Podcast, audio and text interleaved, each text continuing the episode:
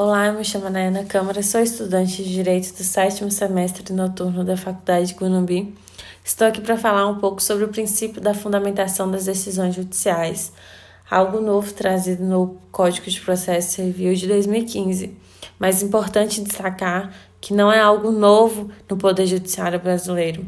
Sabe por que, que eu digo isso? Porque lá na Constituição de 1988, em seu artigo 93, inciso 9, tem dizendo que todas as decisões serão fundamentadas.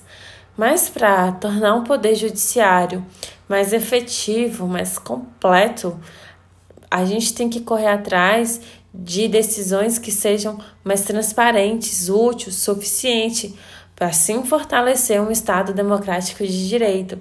Porque o juiz, ele não pode chegar e tomar uma decisão e sentenciar com base no achismo nele e para disfarçar o que está na Constituição, que todas as decisões serão fundamentadas, pegar um artigo e jogar lá na sentença. Não.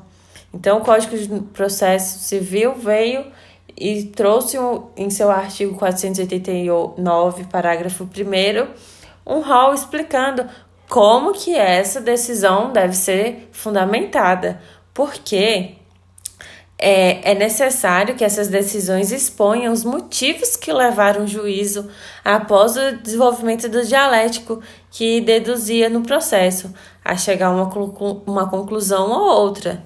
Aí sim, sendo é, principalmente direcionada aos sujeitos do processo, que são as partes, certo?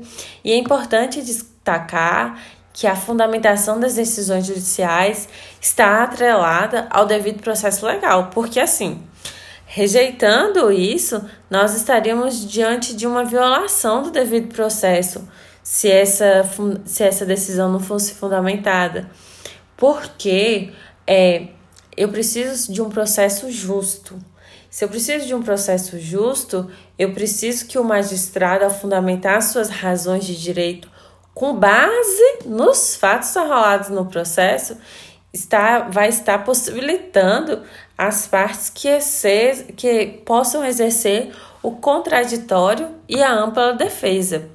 Assim, a parte não vai ficar prejudicada, que é o grande motivo, a grande razão do devido processo legal.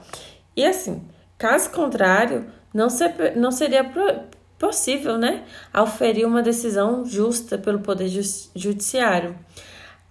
Mesmo que é, é, essa poderia ser influenciada pela política, pela cultura ou até mesmo por interesses particulares.